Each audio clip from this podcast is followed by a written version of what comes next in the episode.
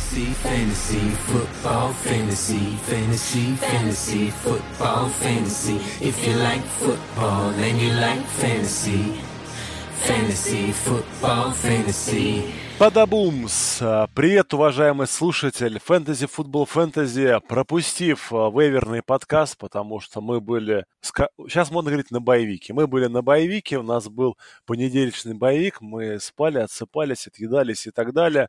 Возвращается к тебе в своем а, зубодробительном составе. Сегодня для тебя этот выпуск проведут я, Миша, и два моих коллеги, компадре, а, Коля Гонсалес. Бонджорно, сеньорос и сеньоритас. Бонджорно. Yes. И Антон Снусмумбрик. А, здорово всем. Да, он же Антонс. Вот, Антонс и Николайс, как ваши фэнтези-недели прошли? Колитесь. У меня все опять хорошо, во всех одногодках выиграл, во всех династиях почти выиграл. Есть одна династия, в которой я свою самую важную победу одержал на прошлой неделе. Правда, Антон? Да, это самая главная победа была. Да. А что, а да. что дальше в этой династии происходит до драфта, который будет в 2020 году, мне уже мало чего интересует. Это такая у меня династия, где у меня не очень хорошая команда. А в двух других, где у меня очень хорошая команда, я тоже очень хорошо и выиграл. Поэтому отличная неделя, мне все нравится. Ты, я так понимаю, печень уже готовишь к, к зиме, да? Для слушателей ну, ты при... поясним. Дело в том, что я в споре с Колей проиграл ему три пинты пива и, в общем, буду вынужден теперь проставиться, но я э, не... Три или пять? По-моему, все-таки пять. Нет, мы договорились на три, ты его преувеличиваешь, но я не, не, не переживаю. Три, а что я тогда так парился? Три. Я думаю, я что-то нормальное выиграл. Мне кажется, мы чуть ли не на ящик спорили. Я, короче, Уважаемые слушатели, я проверю хистори наших чатиков, где мы с Антоном спорили, и в следующем подкасте обязательно расскажу, сколько именно пива Антон мне должен. Договорились. Ну, самое прекрасное, да, что Антон ставил на то, что у Коли будет 8 поражений подряд на старте сезона. Ну, а... а их всего было 5. Вот, а Коля как бы уверенно сказал, нет, у меня не будет 8, ха-ха-ха, я затащу. Вот. Самое интересное, что в той же самой лиге у меня тоже очень слабая команда, но тем не менее на этой неделе она стала хайскорером. Я бы обыграл все остальные 13 команд, вот, э, то есть даже всех самых наших топчиков нашей династии. Э, спасибо Миш, я это. очень рад этому факту, ты красавец, потому что это означает, что я буду еще ближе, чем к первому, к первому пику на следующем драфте, потому что у тебя была ну такая говенная команда, что я подозревал, что даже с моей чуть менее говенной я буду на втором, на. А ну, ты тащишь, что там красавец. Дальше. И я буду, я буду Я всегда играю на победу, да, всегда играю на победу, я еще стану чемпионом в этом году. Э, Дикс будет просто каждую неделю зарабатывать мне по 40 очков, и все будет прекрасно. А также, ну, не могу не похвастаться, что в международной лиге в одногодке, э, где я два года э, выступал плохо, мне вечно не везло, в этом году я отошел от порочной практики, которую к нам всем привил Леша Гриффитс. Я довольно высоко задрафтовал квотербека. Этим парнем был Рассел Уилсон. И в этой лиге я иду, соответственно, 5-1. И вот на прошлой неделе я тоже там размазал 150 очков, э, набрал в ну, лиге с PPR, но без суперфлекса.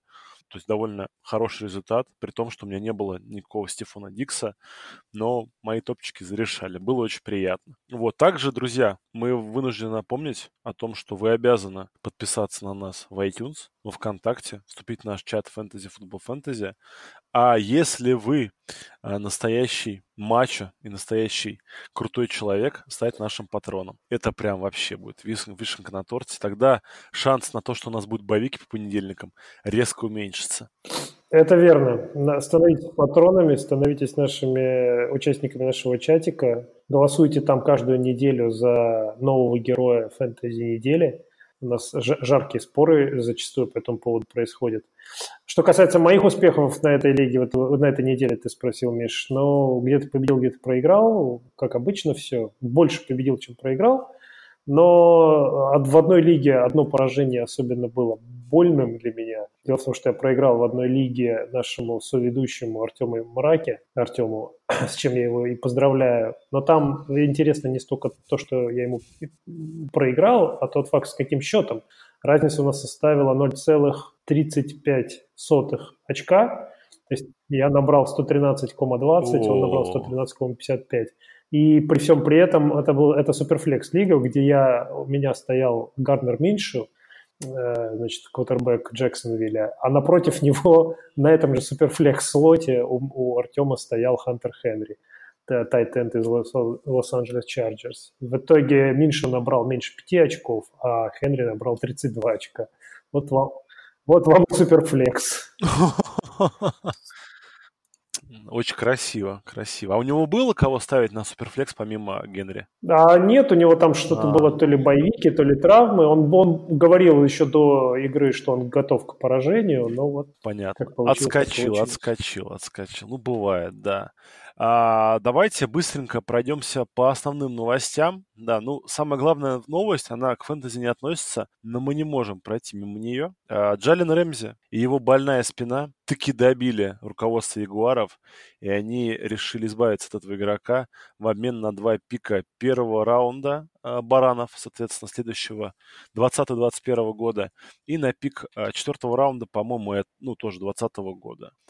А, ну, для фэнтези, в принципе, есть отношения, да, поскольку теперь мы можем говорить, что вот этот самый страшный корнер, да, который закрывает один в один любого ресивера практически, будет играть в NFC.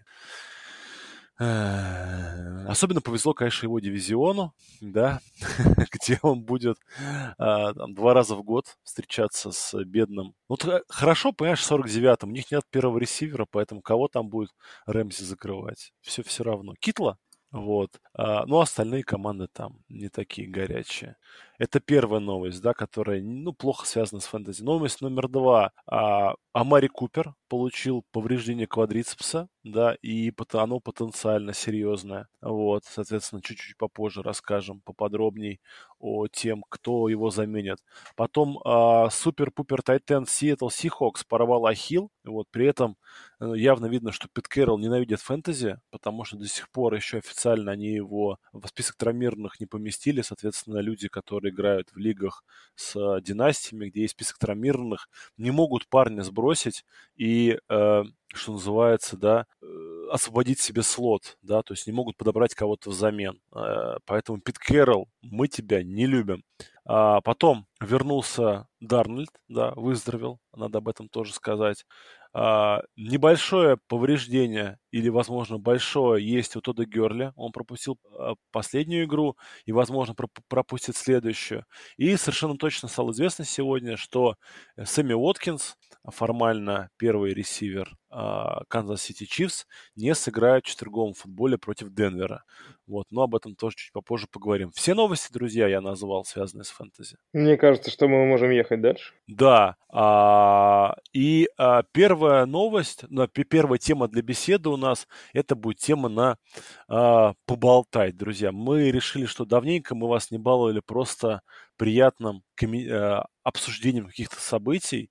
А, своих мыслей не высказывали. И вот мы решили вернуться к нашему старому доброму формату. А тема у нас для обсуждения будет а, первая встреча двух лучших квотербеков драфта 2017. Это Дишон Вотсон или Ватсон и Патрик Махомс. Они сразились, они бились. А, парни, как вам? Смотрели, во-первых, ли вы эту игру?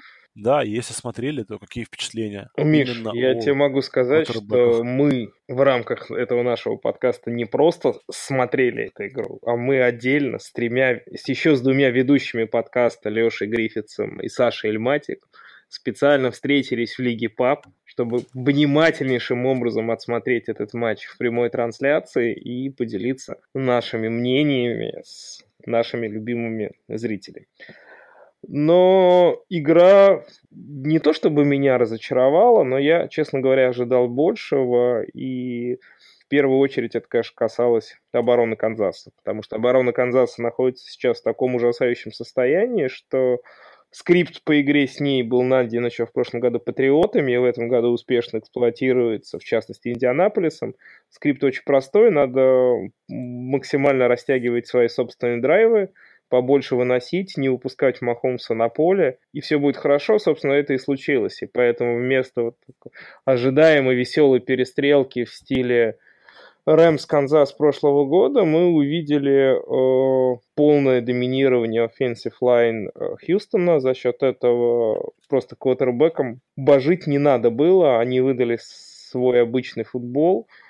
Из того, что, из того крутого, что мы увидели, это, конечно, перехват Махомса, что бывает очень редко. Но в целом, мне кажется, громкая вывеска своих ожиданий не оправдала какого-то перформанса я не увидел. Обычная игра, даже никто, там, ни раннеры, ни ресиверы, ни одной из команд что-то супер мощного не набрали. В общем, мне казалось, что игра должна была быть значительно более веселой, чем она таковой стала. Ну, я смотрел игру, честно говоря, в рамках Red Zone, и потом еще посмотрел хайлайты после, после окончания, чтобы, так сказать, закрепить впечатление. Эм, не стал тратить время на condensed этой игры, э, особенно зная ее результаты, зная performance фэнтезийный, так сказать, основных э, игроков. Но у меня впечатления такие. Во-первых, первое впечатление Демаркус Робинсон – дно. Это ресивер Канзас Сити Чифс у него было 4 таргета, 0 приемов, 0 очков, полный 0. Итак, для справки, за последние три матча у него 19 э, таргетов, из которых он поймал 7 пасов. То есть он лишний раз доказал, что он, в общем-то, не умеет играть на позиции ресивера, по крайней мере, на том уровне, на котором ожидается от ресивера э, Патрика Махомса. Потом второе наблюдение у меня по игре было, что у э, Хопкинса почему-то использовали в этой игре конкретно на очень коротких э, маршрутах. Он то с ленты бегал, то еще какие-то совершенно коротенькие вещи. То есть он там поймал в итоге, вот тоже статистически, э, значит, у него 12 таргетов, 9 приемов – на 55 ярдов. К сравнению, э, на первой неделе у него было 13 таргетов, 8 приемов, ну, то есть э, сопоставимые цифры, на 111 ярдов, то есть в два раза больше ровно. Да, и почему так именно использовался Деандре Хопкинс в этой игре, я не знаю. Это, видимо, какая-то задумка тренерская была, а может быть, просто, просто, просто, просто что-то было не так. Но он играл так всю игру. То есть я не, не видел ничего дальнего. На, на всех средних и дальних маршрутах это был там Фуллер или, или кто-то еще. А, у Хайда, кстати говоря, это у Карлоса Хайда это была как это, revenge game, то, что называется, против бывшей своей команды, хоть и мимолетной. Вот. Но, в общем, он там первую половину игры, по крайней мере, не, неплохо. Ну и количество вообще фамблов, перехватов, кикеры мазали. Вообще очень много было такого технического брака в, в, игре обеих команд. А, значит, Уотсон бросил два перехвата, а Махомс бросил перехват и fumble. Плюс там еще раннеры фамблы роняли. Короче говоря, общее впечатление от игры смазанное. Вроде бы, как Коля правильно сказал, вывеска громкая, а по факту, ну, по результату, да, не, не, не по фэнтези очкам или не по очкам игре, а вот, вот по впечатлениям не очень сильно впечатлился. Как-то так. А, мне очень понравилось, что Махомс был похож на человека, он допускал ошибки, вот. Э, я лично связываю это с травмой лодыжки. Вот. Ну, просто ее нам постоянно показывали. Там это было третье, мне кажется, по популярности изображения. То есть первое, естественно, два изображения это были лица футболистов, ну, точнее, квотербеков, да, Вотсон и Махомс. А потом вот была лодыжка. То есть Энди показывали реже, чем лодыжку Патрика Махомса. Вот. Но, тем не менее, очень мне понравилось как бы вот именно по накалу игра. То есть она к нос к носу. Да, и несмотря на то, что Тексанс начали хуже, и казалось, что ну все, сейчас будет Канзас-Сити их убивать. В итоге они по делу победили. Вот. И хотел бы с вами обсудить такой момент. А, не секрет, что каждый год а, очень часто, ну вот, по крайней мере, с новым нападением, Канзас-Сити очень резво начинает. Помните, да, и со, со Смитом очень резво начали, и в том году очень резво начали. А потом а, наступает спад. То есть а, тогда со Смитом, мы помним, да, Энди Рид отказался, это было, соответственно, три года назад, да, Энди Рид отказался от плейколлинга, вывел на позицию плейколлера Мэтта Неги, чтобы команда хоть как-то заиграла. И мы помним, тогда как раз зажила звезда Карима Ханта, то есть он наконец снова начал набирать. В том году они как бы сами немножко перестроились, да, и раскрылся вот этот а, Дамьен Вильямс.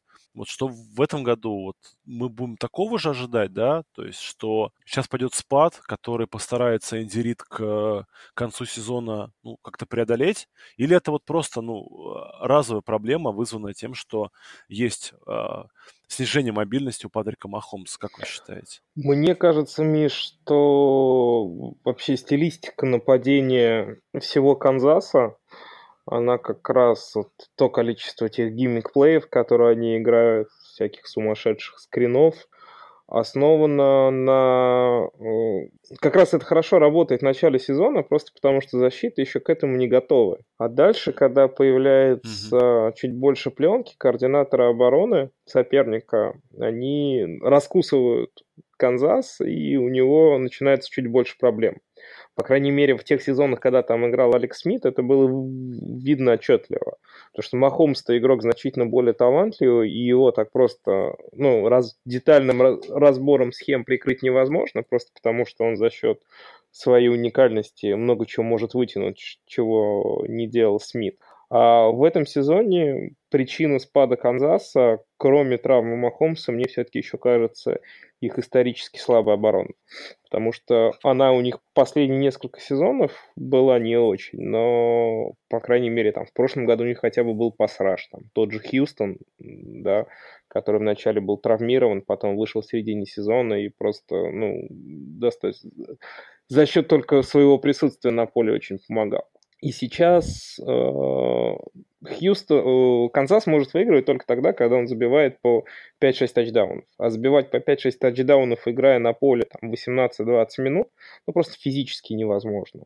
И поэтому Канзас, э, Канзас сейчас underperformer именно за счет того, что нападение просто мало находится на поле. Они не могут набирать столько очков, даже сколько могут. И это еще дополнительно умножается на травму Махомса. Вот, мне кажется, две основные причины. Да, я не буду спорить с Колей. С Колей спорить опасно. Я лишь скажу, что вот по наблюдениям, когда у Канзаса идет игра, неважно почему, потому что Махомс божит, или потому что Рид гений, или потому что у них э, вынос идет, в общем, не имеет значения, по какой причине э, у них все может получаться, но и когда у них это получается, они соперника, защиту соперника не замечают. Да, это было видно по началу этого сезона. Они открывали сезон против Ягуаров крепкой защиты. На третьей неделе у них были э, крепкие Рейвенс. Но там посередине был Оукленд слабенький, но тем не менее. И затем у них против э, Детройта, Индианаполиса и вот Хьюстона начались определенные проблемы. А, то есть для них матчап против защит, он а, не имеет особенного значения. Если у них не идет, значит у них не идет против любой защиты. Если у них идет, значит они, никого не замечают. В этой связи я вот посмотрел, кто у них дальше. У них дальше Денвер, затем Гринбей, затем Миннесота. И те, и другие, и третьи, опять же, достаточно крепкие защиты. По крайней мере, против паса. И, и во что это в том-то и дело, в том-то и дело. Поэтому мне почему-то хочется сказать, что э, они вернутся на более-менее хорошие результаты, они будут выигрывать игры, но я не верю, что они проиграют Денверу. Честно говоря, э, там с Гринбеем и Миннесотой бабка надвое сказала, вот э, то, что они проиграют Денверу, я не верю. Поэтому а, а вот с точки зрения фэнтези, как у них пойдет против этих защит, не знаю. Наверное, все будет зависеть от э, состояния чего-то лодыжки или чего здоровья, в общем, э, Махомса. Слушай, Антон, ты сейчас назвал вот календарь Канзаса, Денвер, Гринбей и Миннесота, и Sell high. Махомса продаваем. У меня даже другая идея Махомса. возникла. Ну, то есть, какие сейчас самые сильные стороны именно этих трех команд? Даже я убираю оборону, вот мы говорим про атаку. Атака Денвера – это вот двухголовый вынос, вынос. Атака Миннесоты – вынос, вынос, вынос. Мы про это знаем. Ну и атака Гринбея, как не смешно, но это тоже вынос. Это три супер выносные команды. Ну, то есть Махомса-то на поле не будет. Просто не будет его на поле, потому что Канзас будет уничтожать выносом. Super Bowl prediction, не знаю, вот если бы я бы играл на ставках, чего я, слава богу, не делаю, ну, сейчас зарядить экспресс на три подряд поражения Канзаса, сколько там коэффициентов? 20, двадцатник, мне кажется. Ну, и определенная доля логики самое смешное, что, что в этом есть. Не, очень логично, Коль, да, согласен с тобой. Мало того, что все три защиты против паса классные, еще все три нападения — это именно то, что доктор прописал. А, к слову, я думаю, не так много людей смотрели игру против Кольц, да, Канзас-Сити. Ведь э, там, по сути, всю игру была равная игра, но в четвертой четверти э, Кольц Uh, у них был драйв на 7 или 8 минут, когда они сыграли 10 выносных попыток подряд. То есть они, они даже не маскировали.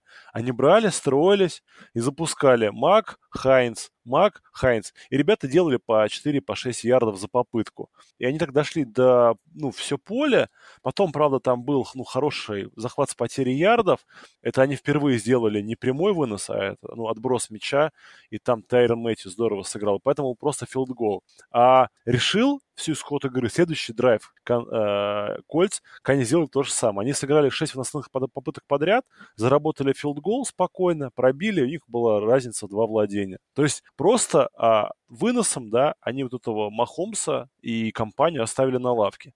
А еще, ну, на мой взгляд, очень, очень, сильная проблема. А, ну, любая хорошая команда, да, в нападении, которая играет, она на третий и один, на третий и два дает сопернику сомнения. Она говорит, вот смотри, вот у нас есть тот Герли, или там Сони Мишель, да, или, я не знаю, там, ну, да, даже вот, э, опять же, да, даже Делвин Кук, или там Аарон Джонс, да, неважно. Вот он может вынести на, два, на, на, на два ярда. Ты это знаешь, я это знаю. А еще у меня есть неплохой квотербек, который может выбежать и бросить там на тайтенда, который будет заряжать вынос. И защита гадает.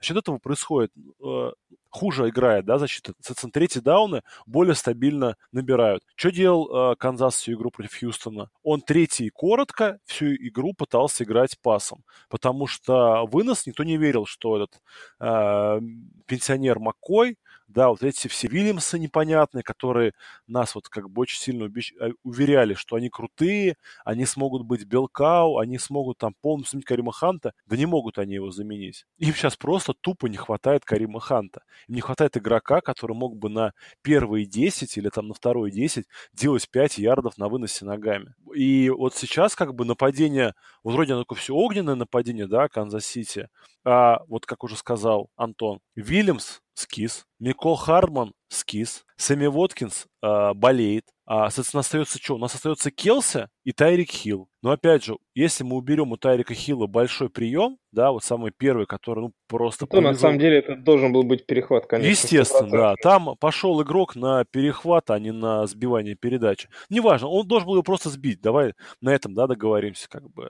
Минимум должен был сбивать. Там кто там этот, Рид, да, по-моему, выпрыгивал. И получается, что мы это отнимаем, ловлю на 60 ярдов, и у Хила весьма посредственная статистика. Да, Келси, он, да, это как бы его э, первая цель, то есть Махом и Келси. А остальных, и ты вынужден ставить того же самого Хила, ты столько его держал, да, ты его взял там во втором, третьем раунде, ты его столько ждал, пока, извините меня, он свое плечо залечит, ты его вынужден ставить, да, и на первой игре он тебя не подвел. Но что будет дальше против Гринбея, ну, это вообще будет просто кровавая баня, на мой взгляд, да, для Канзас-Сити, потому что, опять же, все сильные стороны Гринбея и в защите в нападении – это слабые стороны Канзаса. Поэтому, ну, очень здорово. И вот ставка твоя, Коль. Вот. И, кстати, ну, раз вот, если сейчас вот такой, как бы, ну, мой bold prediction, да, но, возможно, стоит подумать о том, чтобы Махомс это сменять на два более таких равнозначных актива. Почему нет? Потому что я уверен, вы сейчас сможете найти человека, который, э, он будет видеть, что у да Махомс это MVP, все дела, и готов будет за него отдать нормального квотера и что-то еще. Ну, я бы... Знаешь, это как раз обмен в стиле Виталия Ротоза. Вот он умеет на пике угасающей звезды ее кому-то впарить. Хотя сейчас лодыжка поправится у Махомса, и он снова начнет набирать по 50 очков. И я, конечно, буду выглядеть тогда очень бледно. Вот я как раз у тебя хотел спросить, а что, что ты скажешь, если Канзас на этой неделе против Денвера покажет игру уровня первой недели против Джексонвилля. Я скажу, ну это же Энди Рид и Патрик Махомс, это и инопланетянин, и лучший offensive mind лиги после... А которого зовут не Кайл и не, и не Шон. Ну вот на самом деле, Миш, да даже тот же Келси. Человек один тачдаун за 6 недель. Ну, он достаточно стабилен. Ну, он на объеме, на объеме ну, набирает. Него, смотри, вот если мы уберем игру против Окленда, где он занес вот этот как раз тачдаун. У него статистика 10 очков, 12 очков, 12 очков, 9 очков, 8 очков. Ну, как бы, come on. Келси уходил ну, такое, да, вообще-то да. в э, начале Первый второго раунд. раунда. Ну, конец первого, начало так, ну, где-то даже в первом да, раунде, ну, конец, да. То есть да, это да, он явно не дотягивает. Да, я согласен, да. Он должен давать... Ну, не, как бы 12 очков это хорошо для Тайтенда, да, но вот ну, 12 8, очков 8, это ну, там, это 10, такое. это середина ТАЕ1, да. Ну. да. Не, понятно, что середина ТАЕ, но э, тайтендов, которые дают такой объем, их все-таки не так много сейчас, к сожалению. Позиция такая колченогая, хромоногая, да, у нас выбор не очень большой. Э, Келси как раз чем и хорош, ты себе голову не забиваешь, ты его поставил, хотя, опять же, да, а, ну, тот же самый Дизли, да, который, к сожалению, сейчас травмировался, сейчас мы об этом поговорим, он давал такой же, если не лучше, да. Остин Хупер, которого, ну, мы все привыкли, что, ну, вот когда-нибудь его прорвет, и он, наконец, прорвало, да, дает лучше статистику. Марк Эндрюс Этот... дает лучше статистику. Ну, это вообще, как бы, да, отдельный разговор. Тайтент Окленда дает лучше статистику. Да, да, Уоллер. Уоллер так вообще как бы он э, PPR просто машина. То есть в лигах, где э, классический PPR, а в лигах, где премиум Тайтен, да, полтора очка за прием, там вообще Воллер, я думаю, сейчас там входит в тройку лучших Тайтенов, потому что тупо у него ну, какое-то безумное количество передач. Ну, вот раз мы начали про Тайтен, давайте обсудим. Вот у, умер э, Вилл Дизли, да? Ну, не умер. Ну, для фэнтези умер. И, кстати, ходят, ходят слухи, да, что может даже карьеру завершить, потому что Ахилл это Ахилл, да, вот. А воскрес э, Хантер Генри, вот. А как это меняет расклад фэнтези да, для двух команд Seahawks и Chargers? И а, стоит ли, на ваш взгляд, как-то цеплять Люка Уилсона, который, ну, как я сейчас понимаю, единственный тайтенд в Seahawks?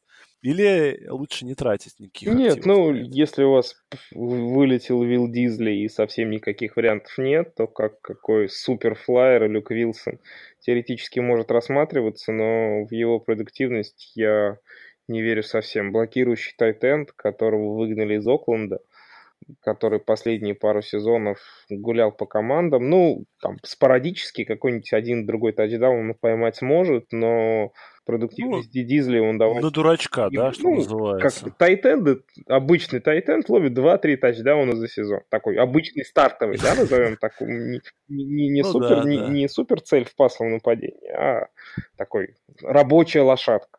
Люк Вилсон это примерно та же история. Я просто думаю, что в Сиэтле будут каким-то образом перераспределены таргеты в пользу ресиверов и там раннеры чуть больше ловить начнут. Но в прошлом году Дизли же, вспомните, Дизли тоже начал сезон, первые две игры выдал сумасшедших, тоже там за него на вейвере 50-60 долларов отдавали, да, потом да. получил травму, и, ну, такой опции в фэнтези, как Тайтен Сиэтла, в прошлом году не было.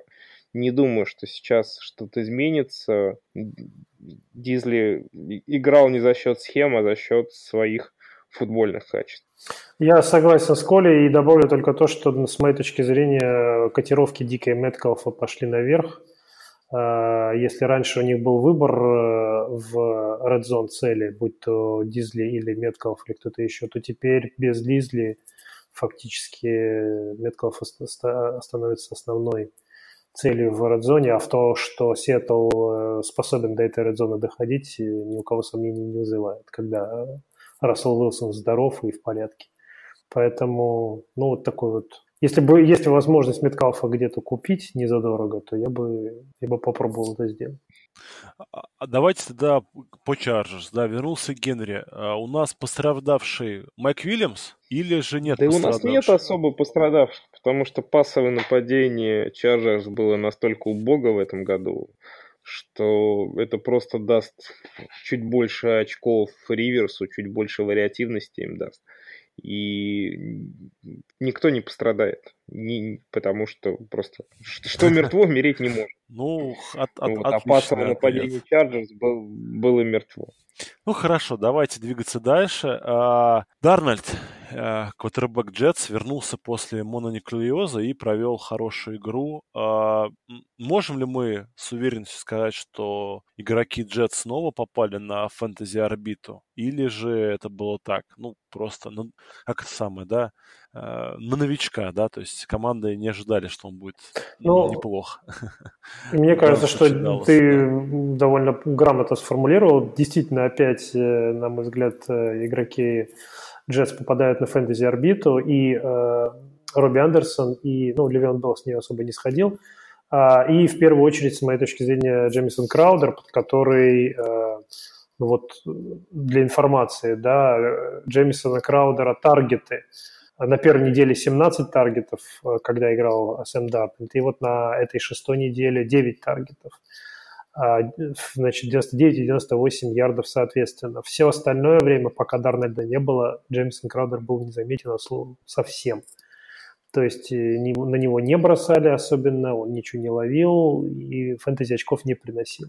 Как только сам Дарнольд вернулся, даже против ковбоев, хотя сейчас э, можно еще спорить, там ковбои были в хорошем или в плохом состоянии в плане защиты в этой игре, но тем не менее, э, он, он, он становится снова релевантен. Другой вопрос, что их впереди ожидают Патриоты, а затем э, Джексон, а затем вкусные Долфинс и Giants. Поэтому вот такое. Может быть, одну игру или две пересидеть на лавке, а дальше можно будет уже ставить. Ну, вот. ну кстати, Джексонвилл я бы сейчас за суперсерьезную защиту не считал. Это мы по привычке двухлетней давности их называем. У них сейчас защита. И Джалена Рэмзи, да? Абсолютно средняя, да, Рэмзи нет. А что касается Дарнольда, да, я прям с интересом жду на этой неделе их матч с Патриотс. Должно быть, во-первых, это а, будет интересно посмотреть на защиту патриотов против, наконец-то, действительно компетентного квотербека. И посмотреть, может ли что-то Дарнольд против, опять же, элитной защиты этого года. Естественно, что в игре против патриотов в одногодках Дарнольда я бы в состав все равно бы не ставил и даже бы э, Андерсона состав не ставил, потому что против него будет играть лучший корнер этого года, которого зовут не Рэмзи, а лучший корнер этого года Стефан Гилмор. И я думаю, что Андерсон стоит. А вот Краудер на в PPR даже против патриотов выглядит вполне адекватным в VR3. Да, флекс-опция, согласен. Идем дальше тогда по нашим темам. А, мы вот поговорили сейчас про элитную защиту патриотов, да, и хотелось бы немножко более подробно остановиться на такой, на наш взгляд, интересной теме. Это прошло уже 6 недель регулярного сезона, да, соответственно, а, мы уже видим какие-то тренды как в нападениях, так и в защитах, и в частности мы видим, какие защиты представляют угрозу для ваших фэнтези-очков. Ну, скажем, там не очень а, правильно ставить там первого ресивера там, против патриотов, да, правда, конечно, там команды играли не очень, но не, не суть важно. И давайте обсудим, есть ли защиты, которые, во-первых, а, заставят нас усадить наших лидеров на лавку, вот если такие защиты вообще, вот, и вообще стоит ли, э, выставляя состав, причем ну, вот основных, то есть там, первого, второго ресивера, первого, второго РБ, э, своего любимого там квотербека, стоит ли смотреть на матчап против защиты, или наоборот, надо всегда верить в своих парней и особо как бы не напрягаясь э, ставить, не знаю, там, хоть э, Гордона против Денвера, хоть кого, как вы считаете? Ну, мне кажется, что если говорить про ресиверов, то ресиверы, первые вторые ресиверы, да, то есть тех, кого мы брали в первом-четвертом раунде, независимо от матча, поставить надо. Собственно, именно поэтому мы их и брали так высоко, потому что именно эти люди могут обеспечивать очки независимо от соперника. Ну, то есть не поставить Хулио Джонса даже против Фрэмзи, против Гилмора, против Питерсона, корнербека Аризоны, конечно, поставить. Да, мы здесь просто можем чуть подумерить наши ожидания, но очки, очки от этих людей фактически гарантированно будут. Поэтому ресиверов, там, топовых ресиверов, точно так же, как и топовых раннеров, я бы из списка обсуждений всегда бы исключал и ставил бы их независимо от матчапа. А вот история с квотербеком чуть более интересна, особенно в лигах одногодков. И вот как раз в лигах одногодках э, я бы чуть более на позиции квотербека чуть более внимательно ориентировался на матчапы, просто потому что в таких лигах всегда можно подобрать э, квотера фамилия которого звучит не так, как, например, Аарон Роджерс, да, но зато который может дать вам пол в 12-15 очков и не проиграть вам фэнтези неделю. Ну, изначально этот вопрос звучал, какие защиты пугают в этом сезоне. Ну, понятное дело, пугают в первую очередь э, патриоты, как же они уже... Слушай, а меня еще пуг... меня пугают Сан-Франциско. Про Сан-Франциско я тоже хотел сказать, Защита. но я просто хотел... Защита Сан-Франциско этого года, ну, 78 очков, ой, 78 ярдов, прошу прощения. 78 ярдов набрал Гофф в последней игре Сан-Франциско дома на домашнем стадионе. Ну, сейчас защита Сан-Франциско, она... Знаешь, есть мнение, что а, в том году сломали Гофа. а, там. Гоф не настоящий? Ну, вот э, люди, как бы, поскольку, понятное дело, да, что я большинство моих э, твиттерных подписок, они связаны с медведями, да, по понятной причине. Вот, очень любят болельщики медведей э, приводить статистику, стати, э, данные статистические Гофа до игры с Чикаго, вот на какой там была, на 14 неделе, да, вот, и данные Гофа вот после. Вот после игр, той игры, вот, э, Гоф не показывал сколько-нибудь приличных а что, цифр. А что вы ему сделали там? А считается, что мы ему ничего не сделали, просто считается, что Вик Фанжо очень хорошо показал защитный паттерн, которым можно защищаться против а, нападения Шона Маквея. То есть, понятное дело, да, что если а, по персоналу есть а, ну, сильное преимущество у Рэмс, то даже если ты знаешь, грубо говоря, то есть, как вот, условно, ты можешь знать все слабые места Майка Тайсона, да, но если ты не можешь боксировать там на определенном уровне, Майк Тайсон тебя даже, ты вот такой весь грамотный, умный, а, забьет за 30 секунд. Вот так же тут, да. То есть если у тебя команда а, не тянет а, Рэмс, их такую изначально, да, то неважно, знаешь ты, как против них защищаться, не знаешь, ты все равно проиграешь, да, ну, условный э, Джамал Адамс, да, в Джетс, он, может, все знает, все понимает, один ничего сделать не может. А вот если более-менее равные соперники, да, то все, как бы у Рэмс начинаются гигантские проблемы, хотя для нас, как для фэнтези игроков, да, ну, это все сказывается так себе, то есть если мы уберем игру вот с 49-ми, Гофта по 400 ярдов за игру бросает, ну, просто он там бросает еще по 3-4 перехвата и по одному фамблу, но если вы играете в лигах, где, скажем, ну, за это там минус 3 очка,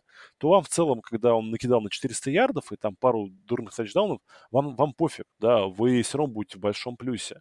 Но, тем не менее, ну, вот, вот очень любят там приводить, и очень любят приводить его цифры против Блица, да, пассовые рейтинги, очень любят приводить его там среднюю там дальность за бросок вот после той игры. Ну, в общем, такая какая-то статистика более продвинутая, да, из серии, что ну, легко набрать 400 ярдов, если ты бросаешь 50 раз за игру. Вот, и как бы должен там чуть-чуть дальше 10 ярдов в среднем кидать. Если ты не Мичел Трубиски, то почти все квотербеки лики кидают в среднем, ну, дальше 10 ярдов, в среднем 10 ярдов за за игру, вот, в среднем за попытку. Поэтому я в это не очень верю, честно скажу, но вот просто хотел поделиться. На мой взгляд, а, вот особенно это хорошо реализовано на движке nfl.com, да, он каждый раз тебе, когда ты ставишь игрока, пишет, какова э, ну, его матчап против защиты данной команды, против паса или против выноса. Вот. И, соответственно, ты всегда можешь это проанализировать. И вот я согласен с Колей, что никогда, каким бы красным не было эта вот циферка, да, которая говорит, что, допустим, это первая защита против выноса или первая против паса, меня не остановит. Но вот, что касается вторых ресиверов, да, или вторых раненбеков. Вот тут я скажу честно, я уже не такой крутой парень, как Николай. Я боюсь, нервничаю и анализирую и выкидываю. Особенно на меня это сильно влияет, конечно же, когда это игрок какой-то ролевой. Да? Ну, у меня, допустим, есть команда где, в одногодке, где у меня банально очень плохой выбор ресиверов. Я зачем-то себе собрал половину корпуса принимающих Канзас-Сити, да, и теперь страдаю от этого. Вот когда вот они у меня вот против Денвера я вижу, я понимаю, что мне банально некого ставить состав. И у меня дилемма, а, мне ставить Хардмана или этого, или Робинсон, да, то есть я, честно не, ну, не Миш, ты сейчас обоих, говоришь про что... людей, которых ты подбирал с waiver или брал в 10-12 раунде. Я не спорю, но, к сожалению, они из-за боевиков э, стали стартовыми игроками на этой неделе. Нет, ну, есть... я думаю, что если у тебя э, такой ресивер ну, ты думаешь, ставить его в состав или не ставить, всегда можно зайти на вейвер и посмотреть и найти как, какого-нибудь условного Одана, Одана Тейта или к сожалению, это так не работает. Не, ну как бы есть любимый э, ресивер Ротуза, да, Бизли. Как шутка чата патронов. Нету Дизли, ставь Бизли. Вот. Но вот именно, как бы я говорю про Денвер, да. И вот по поводу раненбеков аналогичная ситуация, когда я вижу, что мой второй раненбек играет против защиты, которая там входит в топ-5 против выноса, я почти всегда его снимаю, потому что чаще всего это грозит э, большим недонабором очков. Вот, то есть... Здесь еще надо, если мы говорим, например, про раненбеков, надо еще обращать внимание все-таки на не только на чистую силу защиты команды, против которой раненбэк играет, еще два очень важных фактора есть. Это где матчап, дома или в гостях, потому что даже хорошая защита в гостях не всегда хороша. Это мы знаем.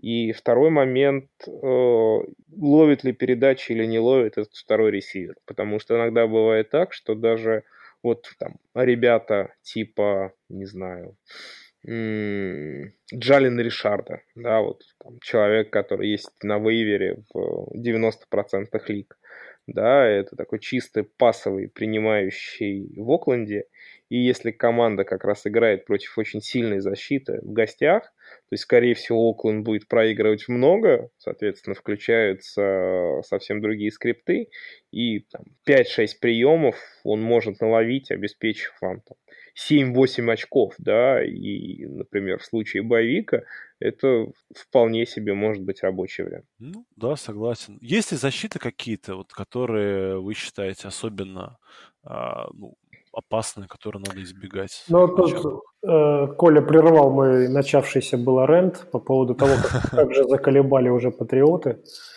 Не мытьем, так катанием, не, не, не атакой, так э, защитой.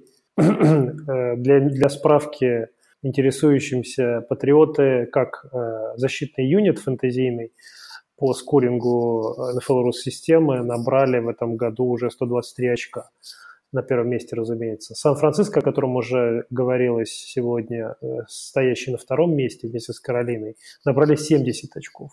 То есть почти чуть ли не в два раза больше патриоты э, фэнтезийных очков набирают в виде защиты.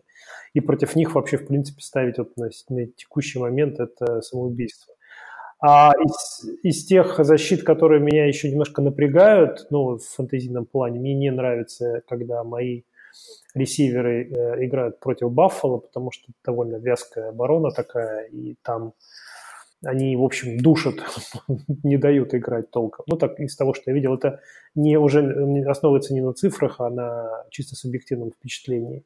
Ну и Сан-Франциско, и их э, замечательный координатор защиты Роберт Салех, который в прошлой игре против Рэмс его показывали, было такое ощущение, что он там сейчас у него голова взорвется от, от от напряжения или от радости, или от эмоций. В общем, он так на бровке там танцевал такие танцы каждый раз, когда э, его защита там останавливала нападение Рэмс или там не давала четвертой э, самый четвертый коротко сыграть. Я бы в завершение просто еще бы одну защиту хотел отметить. Это защита Филадельфии против выноса. Это тоже в этом году исторический юнит. Они никому не дают выносить против них больше, чем на 40-50 ярдов, даже вот в последней игре, несмотря на их поражение, Кук э, РБ-1 на той неделе не стал. Вот поэтому даже основные раннеры против Филадельфии ставить их все состав все равно надо, но больших очков от них ждать не стоит. Да, согласен. И э, Мейсон Рудольф примет участие в следующем матче, поэтому у кого Рудольф есть в Суперфлексе, не забудьте поставить. Итак, мы переходим к рубрике, которой, скажу честно, всегда мне очень тяжело давалась, но тем не менее. Sell high, buy low или, как говорят у нас, впаривай, пока горячо, покупай, пока э, не распробовали. Итак, в этом, на этой неделе ваша задача попытаться засилхайнуть, помимо тех игроков, которые мы уже называли по ходу подкаста, Стефана Дикса. А, ну, как бы... Ты, причина... ты, ты задаешься вопросом, почему? Нет, причина очевидна, да. Человек набрал 40 очков, Вот. И плюс, по-моему, предыдущая игра тоже, да, была с тачдауном.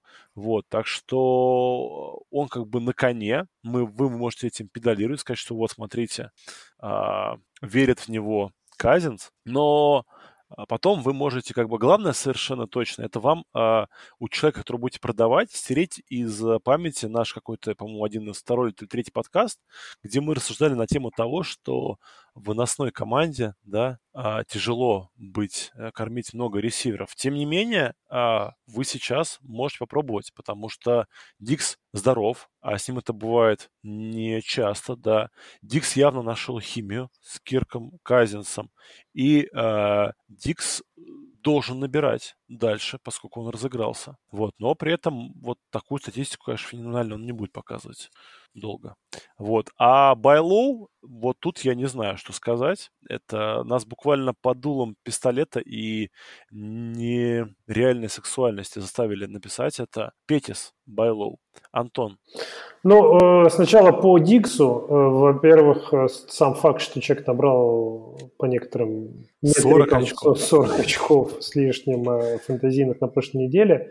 Коля только что очень правильно сказал, что Филадельфия в этом году очень хороша против выноса, но настолько, насколько она хорошо против выноса, она, она плоха против паса.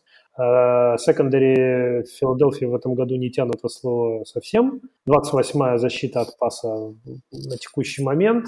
И удивляться тому, что корнеры просто не успевали и сейфти не успевали за э, Дигзом в этой игре не приходится. Там и Тилин тоже что-то поймал. В общем, игра пошла, как любят повторять наши коллеги из соседнего подкаста, на ихнюю все было. Вот. А, поэтому, а до этого, естественно, Дикс ничего не показывал, вы это все прекрасно сами знаете.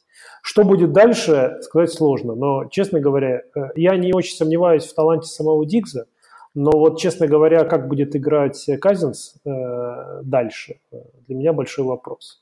Э, поэтому мне кажется, что вот это вот угадайка, когда он выстрелит, когда не выстрелит, она будет работать скорее в минус, чем в плюс. То есть он чаще будет не показывать результаты нужные или достойные того места, где он драфтовался – а тогда, когда будет их показывать, вы это можете не угадать и оставить его на лавке. Поэтому для меня это sell high. Что касается Петиса, то там все очень просто. Он потихонечку... Ну, еще нельзя сказать, что он уже вернулся на ту позицию, на которой он находился в межсезонье, когда все говорили о том, что это первый ресивер команды. Он, но он по факту становится этой первой целью, первым ресивером. Э, на прошлой неделе он получил 6 таргетов, 3 из которых поймал, набрал немного, то есть э, в этом смысл его э, low. То есть вот именно, что он статистически находится сейчас еще пока на дне. Но в, рано или поздно Сан-Франциско кому-то придется бросать. Диба Сэмюэл получил травму, непонятно как надолго и насколько серьезно. А Гудвин на роль первой скрипки не тянет, других игроков там по факту нет. Есть небольшой риск, что Сан-Франциско кого-нибудь купит при, э, перед, э, перед дедлайном э, для трейдов в НФЛ. Но если это произойдет, тогда уже будем говорить заново. А пока что Петис становится, в общем-то, довольно вкусной целью для Гароппола, который разыгрался. Они, естественно, сейчас будут бороться, идя 5-0, бороться за плей-офф, бороться за хороший посев, поэтому я думаю, что от Петиса можно ожидать неплохих цифр, по крайней мере, на уровне как минимум флекс опции, а может даже и VR2, низкого VR2. Но это вот такое, такая легкая надежда. Вряд ли он будет показывать цифры VR1, но вот на VR2 или Flex вполне себе может быть. Ильдар, ты должен Антону пиво. Да, Ильдар, Ильдар. Нет, Антон должен, Антон должен мне пиво, а с Ильдаром потом. Я провожу маркетинговую кампанию имени Ильдара, да как бы логика понятна, да, я думаю, здесь спорить не о чем, вот, поэтому э, переходим дальше, а дальше у нас а, самая беспощадная рубрика это ответы на вопросы слушателей, потому что вопросы там всегда просто, просто очень крутые. А, надеялся, что не созреют до этого выбора, но время пришло. Джаред Гофф, который будет играть против Атланты, или Тедди Бриджвотер, играющий против Чикаго. Вопрос от нашего слушателя из Львова Артема Чебана. Очень легкий вопрос и однозначный ответ. Это, конечно, Джаред Гофф потому что против нынешней обороны Атланты даже я кинул бы три тачдауна без перехватов. Если серьезно, оборона Атланты в этом году делает... Днище. Ну да, она делает фэнтези-статистику любому нападению, против которого оно будет играть. Поэтому Гофф для меня это QB1 независимо вообще от... Ну, это просто QB1 этой недели. А уж сравнивать его с Бриджвотером, который едет на выезд в Чикаго после боевика, после обидного поражения, но Бриджвотер даже в суперфлексе я бы не факт, чтобы поставил состав, а здесь выбор просто однозначный. Абсолютно согласен. Идем дальше. А, наш а, друг из прекрасного города Киева, мать городов русских, Александр Бережной спрашивает. Что с Кинаном Алленом? Время паниковать? А, время покупать, как ответил нам Леша Гриффитс, и купил его в той самой Великой династии. Вот. В одногодках же... Не, не Великой династии он купил, в нашей Великой династии. Но не в Великих династиях, ну, да. Извини, извини. Да.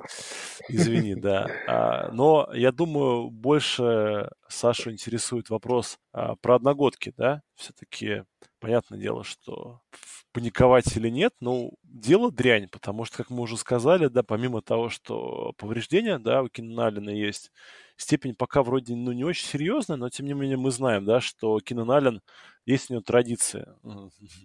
Он очень урожайные годы проводит с не очень урожайными.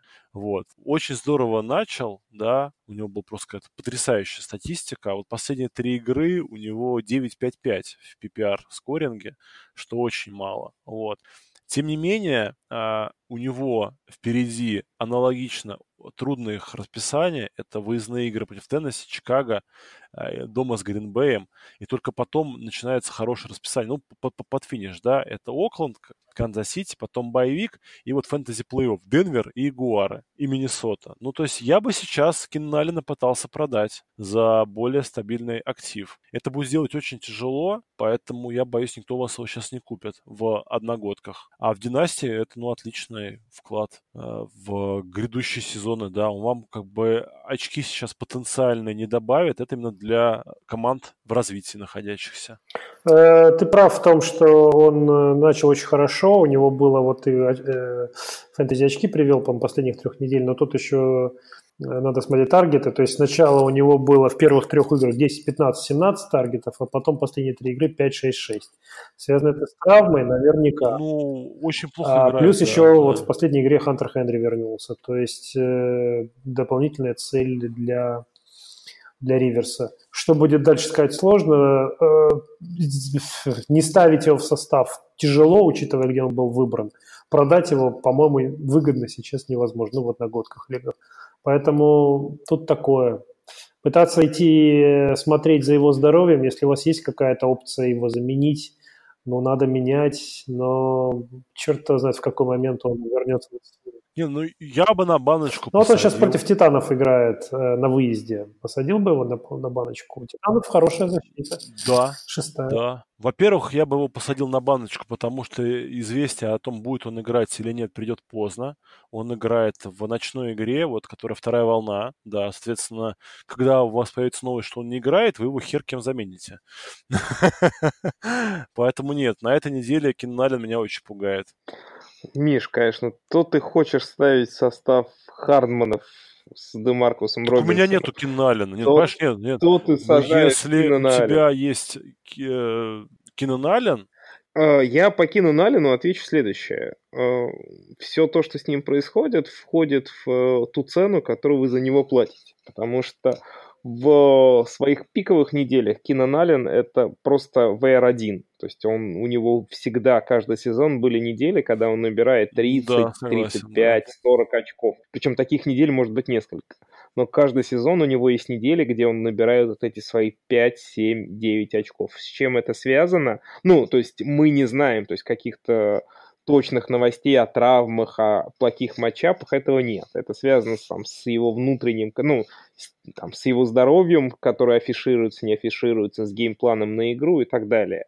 То есть Кинан Аллен, у него вот эта волатильность огромная. Он от трех очков до 40 может пройти неделя, в которой не будет никаких новостей о его здоровье.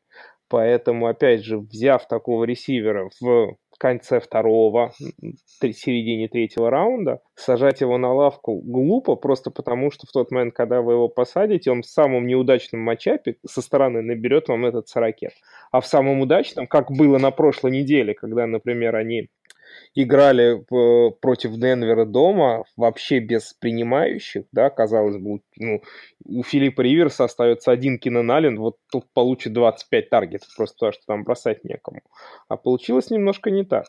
Поэтому Ален очень рискованная опция именно в том смысле, что он каждую неделю, что с ним будет, не знает никто. Но и не ставить его в состав тоже нельзя. Поэтому это рискованный актив, но который должен играть каждую неделю. Он не должен играть только в том случае, если он не заявлен на игру, если у него статус аут. Если у него статус э, probable, он должен быть в составе независимо ни от чего. Иначе все остальное это вот та самая история, когда менеджер начинает... Ну, оверсинкин, да, да, сам себя да. наколол. Ну, кстати, вот у меня есть лига, где у меня бы не, постал, не попал бы он в состав. Вот у меня там э, состав такой, что я бы там мог его не ставить. У меня там всякие Кини Голоды, э, Майк Эванс и так далее. Вот там он бы у меня не проходил бы. Купер и Капа, опять же. Ну, если, ну, понятно, что в супер топ командах он может не проходить, но этот ну да, согласен. И, ладно, часто, да, давай. если у тебя есть такая команда, то ты можешь просто открывать шампанское мешка. Ну, мне пишет, да, мне движок пишет, что 95% что я выйду в плей-офф. Я такой, да, детка, ладно, давайте дальше. Снова Саня Бережной. Краудер больше Андерсона или покупать обоих? Ой, ну это вот это... Ну, мы, по-моему, уже поговорили по ним. Да, да. Давайте быстренько подытожим, что Ну, Краудер... то есть в ближайшей игре это Краудер, а дальше против слабых оборон Андерсон... Ну, ну опять, а, Андерсон тот ресивер, который 30 очков тоже набить может. Ну, то есть против слабых команд я бы и того, и другого бы ставил. Почему нет? Я бы сказал так. Краудер — это сейф э, floor, за счет объема, а Андерсон это upside за счет пары дальних бомб с Да, ну и давайте быстренько будем дальше отвечать, потому что наш подкаст становится очень красивым, толстым, э, прямо как все мы любим. И Дмитрий из города Санкт-Петербурга, родом из города Дзержинск, Нижегородской области, спрашивает, что делать с Камарой, играет против Чикаго, в свете новостей о его травме. На замену есть МВС, а, то есть Мардес. Валдес Кетлинг из Окленда, PPR. Итак, по Камаре. Камара сегодня не тренировался, вы должны ждать новости, когда он потренируется. Если в пятницу он тренироваться не будет, Камара, скорее всего, участие в матче не примет, потому что не принято раннер в таких случаях выпускать, и вы должны смириться с жизнью без него. Поэтому ставить э, другого игрока, любого другого, который будет играть. Если же Камара в пятницу потренируется, э, Камару ставить вы обязаны, потому что у Медведя не играет стартовый супер-пупер defensive end Хикс, и, э, скорее всего, э, Шон Пейтон э, в качестве разбора защиты Чикаго выберет большое количество пасов оффет на Камару. Поэтому Камара в PPR будет рвать и метать даже с больным коленом. Поэтому ждите новостей по травме. Если играет и тренировался в пятницу, то ставьте.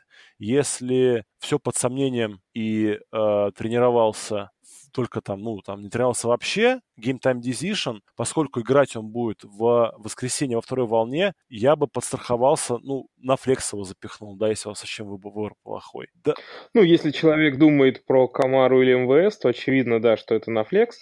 Да. Э, да. Есть одна тревожная новость, которая пришла только сейчас. Saints то ли подписали, то ли пока у них на просмотре находится раннинбэк Зак Зеннер, который в прошлом году играл за Детройт. И, ну, просто сам этот факт означает, что команда Согласен, да. сомневается в перспективах э, Камара. И, да, все в пятницу все будет ясно. Да, снова, Саня Бережной, вопроса не понимаю. Э, дань Династи прайс чек флака. Видимо, цена флаки в династии. Второй раунд. В, в Суперфлексе второй раунд. В обычной э, династии Zero.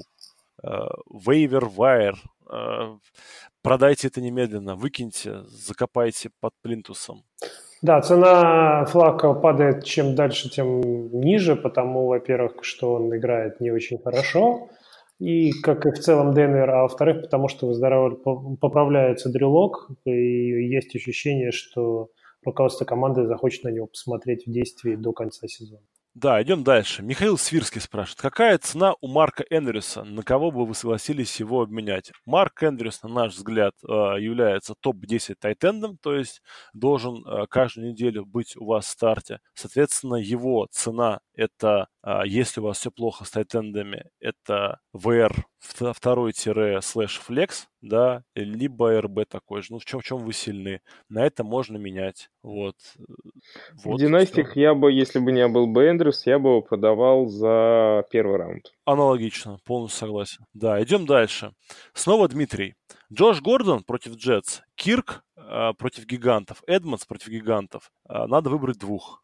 Плохой выбор, потому что Гордон с травмой колена не тренируется. Ну, вроде бы как все обошлось, и он должен сыграть, но вполне вероятно его могут поберечь. Да. Аналогично Кирк пропустил две недели. Сегодня тренер сказал, что выпустит Кирка на поле только в том случае, когда он будет здоров на 100%. Об этом, будет он таким на этой неделе или нет, мы тоже узнаем не раньше пятницы.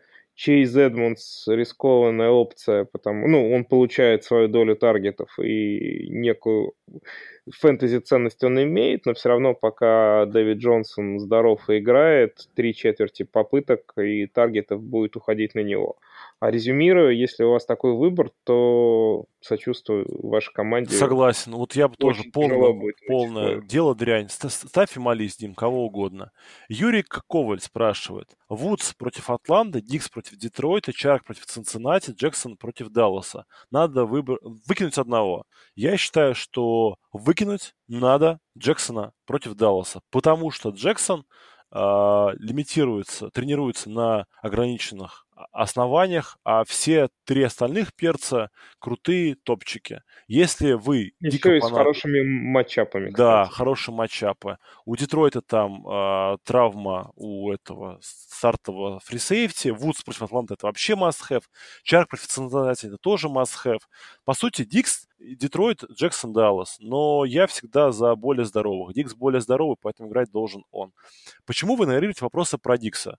Не игнорируем больше, ответили на все вопросы. Более того, предлагаем его впарить кого-нибудь. Да. Э, Ваня Шумилов интересуется. Джон Браун против Майами или Элшон Джеффри против Далласа? А, Пол ППР. А, если не играет Герли, то, естественно... А, это не тот Джон Браун, да? Нет, Джон Браун из Баффало. У Джона Брауна очень хороший матчап, но он тоже пока с небольшой травмой тренируется. И в плюс целом... все-таки он, ну да, да, да. Не, ну он очевидный первый ресивер в Баффало. Здесь мы да, уберем, да, да, да, согласен. уберем сомнения, но все равно Джош Аллен это не Карсон Венс. Я бы все-таки поставил Элшина Джеффри с учетом того, что корнербеки в Далласе тоже не впечатляют.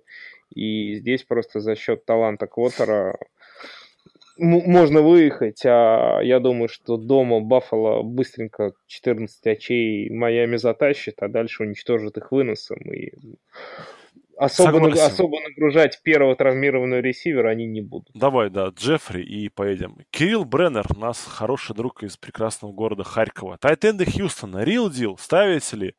А, тот, которому 40 лет, Фэлс, его ставить, а остальных нахер. Потому что вот этот 40-летний, он, э, он играет, во-первых, больше всех снэпов, во-вторых, ему больше всех верит э, наш друг Дишон Уотсон. А самое главное, у них э, очень бедный корпус принимающих. Они обязаны э, много пасовать на тайтендов, потому что у них всего 4 принимающих в составе, и Стилс травмирован. Поэтому большая цель только одна. Это тот 37-летний, либо тот, кто его подменяет. Поэтому Фелса по-моему, Миш, зовут. Его прости, ставить... когда ты сказал, что у Хьюстона очень бедный набор принимающих, у меня аж икнул ну... и случайно закрыл ноутбук. Потому что Хопкинс... По глубине, по глубине, по глубине, по глубине, не. У них вот стар, стартовое трио, у них просто э, мечта. Ну ты Стилса на как, как, выкидываешь, или ты, или ты как, как, выкидываешь. Как? Нет, ну почему? Они не, у них стартовые, у них три крутых э, ресивера, и все. Миш, не, Миш, немедленно извинись. Ну немедленно извинись. Стил, Стилс травмирован. Ну хорошо. Я больных не беру в расчет. Не, вот с Тайтен Хьюстона Real Deal. Я, кстати, поднял его в одной одногодке вот как в качестве стриминга тайды на эту неделю. А, Степан Пригодич спрашивает, что в Суперфлексе делать? У меня есть у меня... Классный вопрос. Есть у меня и Мариота, и Танихил. Может поставить кого-то другого, а этих обоих нафиг. А, ну, в одногодке не бывает на Суперфлексе опций на вейвере по квотербекам. Поэтому, Степ, тебе повезло, что Танихил объявили заранее, что он будет стартовым. Ставь Танихила, молись. Вот. А с другой позиции кого-то ставить, я, к сожалению, э, заложник той теории, что у тебя в команде на 99% все другие опции, которые ты можешь поставить на Суперфлекс вместо Тани Хилла, гораздо менее, а, во-первых, половые, то есть у них гораздо ниже пол, да, а все-таки стартовый квотербек, ну, чаще всего это 10 очков. Ну, худо-бедно, да, если не совсем дело для... Не, Миш, я вот тебе просто могу сказать, что на этой неделе я руководствовался точно такой же логикой, поставил в одной лиге флекс Джоша Розена и получил минус 6 очков. Сорян, братан, ну бывает, Хоть, бывает, да. Хоть, Хотя матчап-то был сладкий дома против Вашингтона, но все равно Розен набрал. Команды минус. играли в вынос вообще, козлы. Слушай, ну, э, если у тебя... Не, ну, не просто... Степе я могу ответить следующее. Вот в прошлом году я прямо видел команды, которые в... ставили одновременно двух квотербеков Тампа Бэй потому что все мы знали в прошлом году, что квотербек Тампы приносит кучу очков, просто никто не понимал, кто из игроков будет на этой неделе приносить. Поэтому люди ставили обоих и получали гарантированное поражение. Вот поэтому, Степ, если ты выбираешь между Мариотой и Танахиллом, тоже сорян, брат. Да, жоп, жопа тебе, да, жопа. Виталий Голобородько. Виталий, у вас потрясающая фамилия. Миксона пора убирать на скамейку или вообще обменять хоть на какого-то середнячка. Да, надо обменять на середнячка.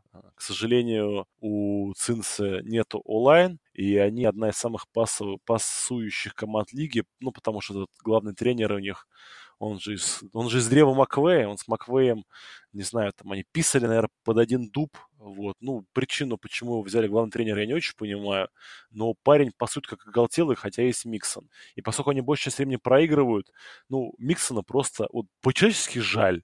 Мужик, наконец-то, здоров. Впервые там за все свои там 4 года в НФЛ или там за 3, да. И попал просто в такую передрягу. Ему надо э, придумать травму спины и обменяться в э, Лос-Анджелес Рэмс за два вторых. Ну, вообще в династии, именно в династии Миксон это уникальный, идеальный пример Байлоу. Вот его я бы постарался выкупить. Согласен, согласен. Крутая опция. А он вам и очков не принесет, чтобы вы э, там, не дай бог, высоко, низко в драфте не упали. И через год, через два будет вас... Тем более, что в следующем году как раз в Цинциннати, скорее всего, ну, кроме супервысокого пика, и потенциально нового квотербека, но у них еще и два линейных, которых они выбрали высоко на драфте, вернутся, они из-за травмы пропускают. То есть, может быть, резкий апгрейд в offensive line, а там с новым квотербеком апгрейд в нападении, и Миксон сразу станет таким крутым сексуальным вариантом. Топчиком, да. И последний вопрос на сегодня. Блин, зачем я сказал? Я теперь нигде Миксона не смогу купить. Ну вот язык мой, враг мой. А за три пинты пива Антон удалит этот э, разговор из версии, финальной версии подкаста. И за... Антон, а ты наоборот скажешь, за 6 пинт продам того, кого хочет себе Коля Гонсалес. Последний вопрос. Нет, я не такой, все для слушателей. Андрей, Андрей спрашивает, Миллер, это Энтони Миллер из Чикаго против Сейнс или Коп против Иглис? Э, оба варианта говно, скажу честно. Э, копай вейвер, э, делай, что хочешь, но Миллера совершенно точно не должно быть в стартовом составе. Миллера не должно быть в стартовом составе. Вот Коп, как супер-слипер с вейвера, очень хорош. По двум причинам. Первая причина, то, что мы говорили. Secondary Eagles. Secondary Eagles да. ужасающая. Вторая причина, то, что Амари Купер – скорее всего, не будет играть. Это означает, что все ресиверы Далласа поднимутся на шажок вверх в иерархии. То есть Гэллоп будет э, очевидным ресивером один, а Коп будет играть в слоте и просто получит чуть больше таргетов, потому что не будет Купера. Поэтому как раз Коп на с waiver а, если ставить никого, не, некого вообще, очень прикольный вариант. Согласен, там только по здоровью надо посмотреть, чтобы у него никаких designation ов не было. Не, Коп больной уже несколько лет, но играет, чувак, пусть играет. Да, и, друзья, на этом наш подкаст заканчивается. Он был классным, живым, болтательным, информационным. Все, как вы любите. Поэтому обязательно напишите нам э, в нашем чатике, что вам понравилось или что вам не понравилось. Поблагодарите нас, став нашими патронами. Или просто напишите спасибо. Ребята, это действительно важно, потому что когда мы выпускаем подкаст а за первые там 10 часов у нас 100 прослушиваний, но 0 комментариев, и только какой-нибудь пьяный болельщик Гринбей тебе откуда-нибудь там с малерки пишет «Нормально, ребята, спасибо, классно поплавалось под вас». Это немножко обидно. А, слушайте наш подкаст, смотрите футбол, а, верьте в своих дилеров и помните, что фэнтези — это веселье, поэтому нахер мозг. Все, всем пока. Всем удачи. Пока. Пока-пока.